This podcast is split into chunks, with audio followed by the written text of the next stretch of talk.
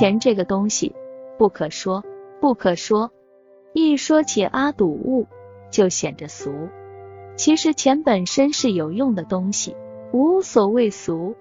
或形如器刀，或外圆而孔方，样子都不难看。若是带有斑斑绿锈，就更古朴可爱。稍晚的交子、超银，以至于近代的纸币，也无不力求精美雅观，何俗之有？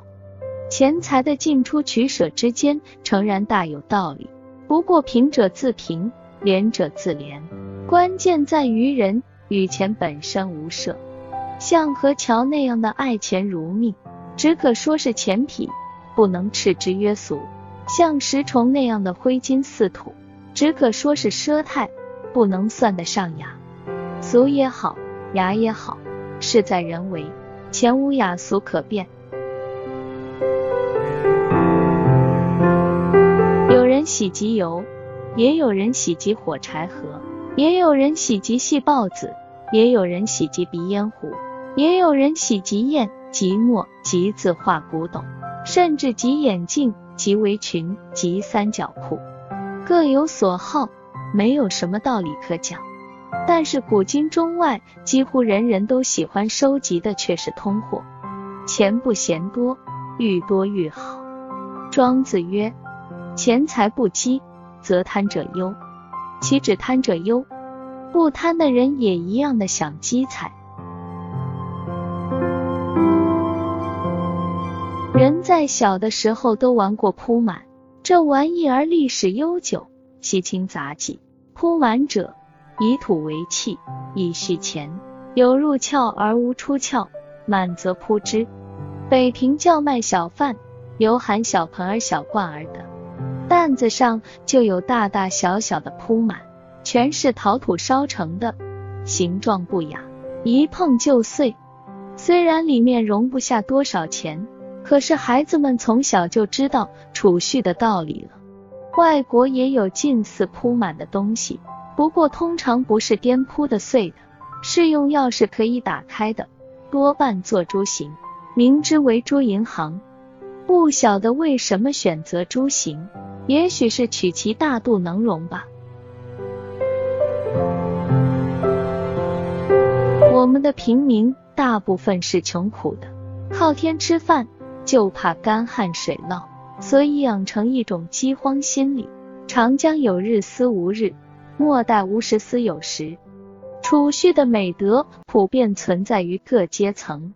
我从前认识一位小学教员，别看他月薪。只有区区三十余元，他省吃俭用，省俭到午餐常是一碗清汤挂面，撒上几滴香油。二十年下来，他拥有两栋小房，谁忍心说他是不劳而获的资产阶级？我也知道一位人力车夫，劳其筋骨，为人做马牛，苦熬了半辈子，携带一笔小小的资财。回籍买田娶妻生子，做了一个自耕的小地主。这些可敬的人，他们的钱是一文一文积攒起来的，而且他们尝试量入为出，没有收入，不拘多寡，先扣一成两成作为储蓄，然后再安排支出。就这样，他们爬上了社会的阶梯。人无横财不富，马非青草不肥。话虽如此，横财逼人而来，不是人人唾手可得，也不是全然可以泰然接受的。腰缠十万贯，骑鹤上扬州，只是一厢情愿的想法。爆发之后，事难持久，君不见。显宦的孙子做了乞丐，巨商的儿子做了龟奴，极深而艳的现世报。更是所在多有，钱财这个东西真是难以捉摸，聚散无常。所以谚云：积财千万，不如薄技在身。钱多了就有麻烦，不知放在哪里好。枕头底下没有多少空间，破鞋壳里面也塞不进多少。眼看着财源滚滚，求田问舍，怕招物矣。多财善古又怕风波，无可奈何，只好送进银行。我在杂志上看到过一段趣谈：印第安人酋长某平素聚敛不少，有一天背了一大口袋钞票存入银行，定期一年，期满之日，他要求全部提出。行员把钞票一叠一叠的堆在柜台上，有如山积。酋长看了一下，徐曰：“请再续存一年。”行员惊异，既要续存，何必提出？酋长说：“不先提出，我怎么知道我的钱是否安然无恙的保存在这里？”这当然是笑话，不过我们从前也有金山银山之说，却是千真万确的。我们从前金融执牛耳的大部分是山西人，票庄掌柜的几乎一律是老西尔。据说他们家里就有金山银山，赚了金银运回老家，融为液体，泼在内室地上，积年累月，一勺一勺的泼上去，就成了一座座亮晶晶的金山银山。要用钱的时候，凿下一块就行，不与盗贼光顾。没亲眼见过金山银山的人，至少总见过名医铺用纸糊成的金童玉女、金山银山吧？从前好像还没有近代恶性通货膨胀的怪事。然而，如何维护既得的资财，也已经是颇费心机了。如今有些大户把钱弄到某些外国去，因为那里的银行有政府担保，没有倒闭之余。而且还为存户保密，真是服务周到极了。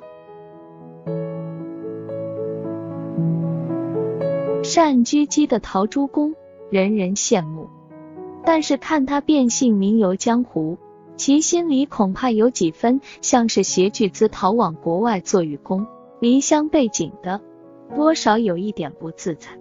所以一个人尽管贪财，不可无厌，无洞内之忧。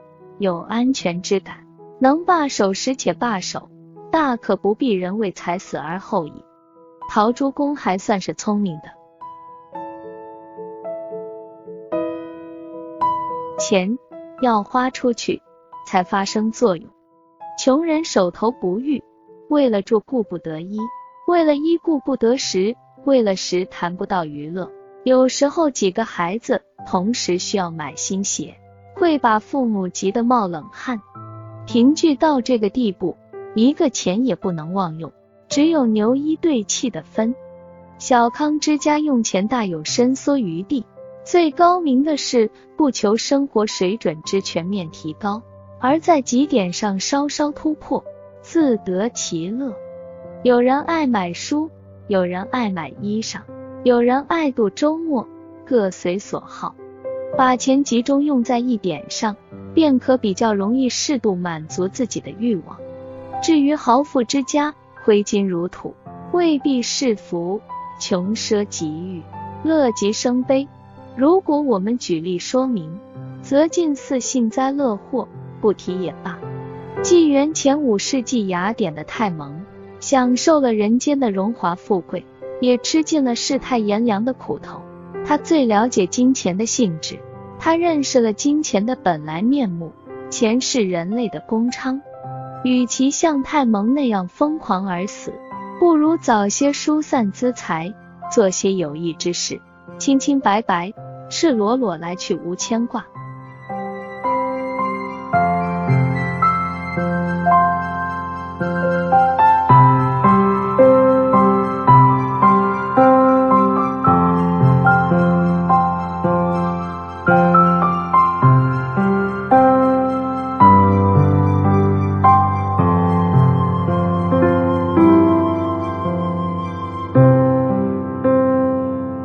本期就分享到这，欢迎在下方留言，祝您开心。